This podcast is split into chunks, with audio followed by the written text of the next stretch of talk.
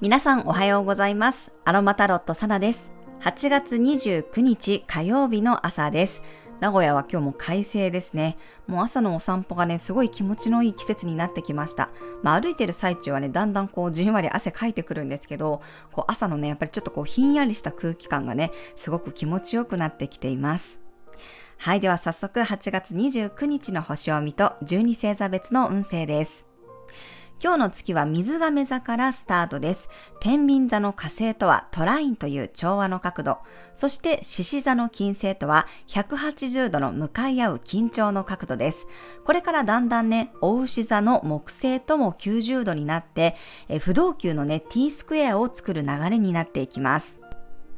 まず月が水亀座に入ることで意識が未来とかこれからに向かいます。ヤギ座に月があったここ数日の結果をね、しっかりと受け取って次のステージを見据えるようになっていくでしょう。結果を見て受け取って、ちょっとね、感情的にこうすごく高ぶっていた人も少し冷静になって俯瞰して物事を見ることができそうです。午前中は天秤座に入ったばかりの火星と調和の角度を作っているので、久しぶりにね、風のエネルギーが強くなっています。天秤座も水亀座も風の星座です。今までは月しか風星座に入ってなくて、少しこう窮屈というかね、重い感じがありましたが、ようやく火星が天秤座に入ったことで、少し風通しが良くなりそうです。秋の風を感じることができたり、周りの人とのおしゃべりが弾んでね、そこから情報が入ってくることもあるかもしれません。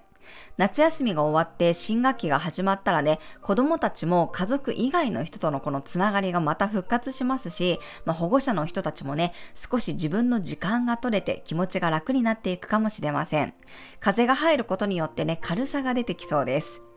ただ今日は獅子座の金星と月が向かい合って緊張の角度をとっています。先のことを意識して冷静に動きたい気持ちと自分の楽しみを優先したいとか、より自分というものをこう主張したくなる感覚で引っ張り合う感じですね。風が入ってきて人との交流が増えるということは、周りの人の話を聞く機会も増えていくのに、ちょっとね、こう自分自分っていう風になりがちなところが出てきやすいかもしれません。だんだんお牛座の木星を絡めて不動級の T スクエアになっていくので、ちょっとね、こう溜まっていたものが溢れ出てくる感じもします。自分に甘くなった結果ね、夏休みに遊びすぎたこう疲れが取れなくて出てきてしまったり、お金を使いすぎたことにこう気づく人もいるかもしれません。まあ、月に木星とか金星が絡むとどうしてもこう自分に甘くなりがちなんですが、その分ツケを払わなければいけないなんてことになりやすいので気をつけましょう。そして今日からね、大牛座の天皇星の逆行がスタートします。10天体中6天体が逆行ということで、半分以上の天体が逆行してるんですね。前に進むというよりは過去を振り返ることが増えるかもしれません。特に満月付近で最近はね、過去を思い出して気持ちがナーバスになっている方も多いです。気持ちが不安定になっていたり、溜まっていたものが溢れ出してきたら、それだけ自分の中にずっと溜まってたんだなと思ってね、ぜひ一旦出してあげてください。そして逆行している天皇星は、これまたね、逆行中の水星とトラインという調和の角度を作っています。水星逆行期間って懐かしい人とのね、ご縁が復活するなんて言いますが、まあ、天皇星っていうのも変化の星なので、まさにこの復縁からの関係性のこう変化っていうものもね、起こったりするかもしれません。あとはこう忘れてたアイデアとかね、メッセージっていうのがもう一回自分にやってきたり、ちょっとこうイレギュラーなことがね、起こりやすいかもしれません。逆に過去のわだかまりを思い出した時にね、天皇制的にもうそれを断ち切るっていうこともできそうです。まあ、私はスマホの中の動画をね、一気にこう整理して削除できてすごくスッキリしたのと、あと編集途中だったりね、あの、保存できてなかった動画を見つけて、まあ、未完成だったものにね、しっかりこう手をつけたりしています。天皇制ってこうネットとか IT という意味もあるので、なんかそういうネット関係とかね、オンライン上の何かを見つめ直してもいいと思います。あと、大牛座に入っている天皇制なので、自分のお金や豊かさ、価値観においてね、見つめ直してみるのもいい期間かと思います。まあ、今日は月がね、水亀座に入っているので、未来志向にはなるんですが、まあ、これだけ天体が逆行していると、ちょっとこう、過去にフォーカスが当たるっていうことも同時に起きるんですね。なので、過去を振り返った時に、えー、未来のためにね、じゃあ今何ができるんだろうかっていうことを考えるような、そんな時間にしてみてください。はい。今日はユーカリやグレープフルーツの香りが水亀座の未来を意識する力をサポートしてくれます。冷静に俯瞰して物事を見ることや、周りの人の声にも耳を傾けられるようになるでしょう。はい。それでは12星座別の運勢です。お羊座さん、みんなからの刺激を受け取る日、一見バラバラなことをしているようで、実は同じ方向性に向かっていることに気がつけるかもしれません。他者からの目線も大事にしてみてください。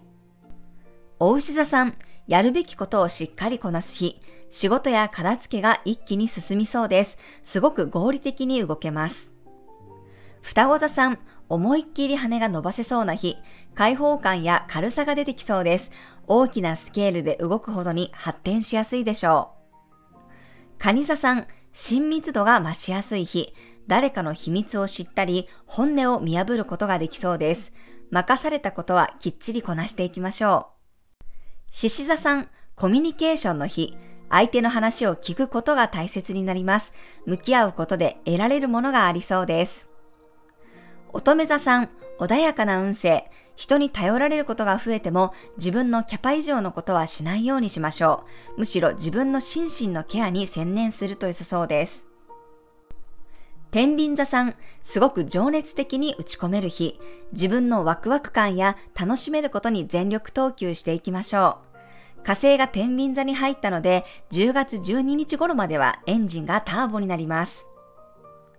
サソリ座さん、心の安定が大事になる日、安心できる環境や人を選んでください。外のことよりも中のことに集中するといいでしょう。伊手座さん、臨機応変に動ける日、新しいことを自分から積極的に取りに行けます。レスポンスは早め早めを心がけてください。ヤギ座さん、お金や持ち物に意識が向かう日、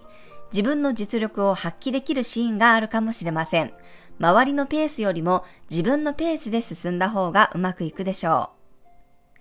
水亀座さん、すごく新鮮な風が吹いてきそうな日。自分から動くことでどんどん物事が発展していきます。素直さが鍵になるでしょう。魚座さん、内側に意識が向かう日。心の中を占めているものが何かを突き止めてみるといいかもしれません。見えない部分の掃除や整理が心のスッキリ感にもつながります。はい、以上が12星座別のメッセージとなります。それでは皆さん素敵な一日をお過ごしください。お出かけの方は気をつけていってらっしゃい。